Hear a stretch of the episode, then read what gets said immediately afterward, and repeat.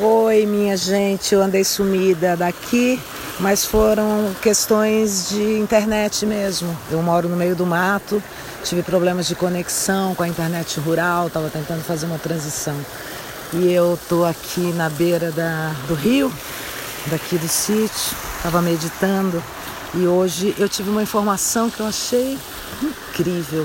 Vocês sabiam que em 2030 1 bilhão e 200 milhões de mulheres vão estar na menopausa.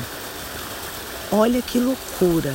Então, é mais do que urgente a gente falar sobre isso, a gente discutir sobre isso, a gente ter um espaço de conversa sobre isso, né?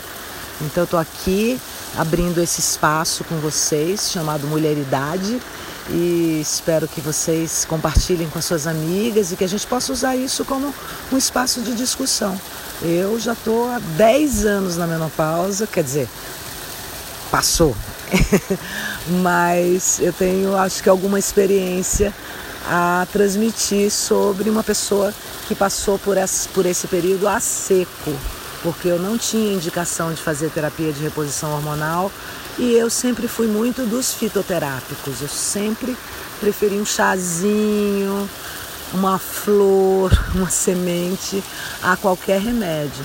Então, é, com essa indicação de que eu não poderia fazer reposição hormonal porque minha mãe tinha tido câncer de mama e eu sou grupo de risco nesse sentido, então eu passei com práticas de yoga, muito chá de amora, muita paciência, muito amor ao meu lado.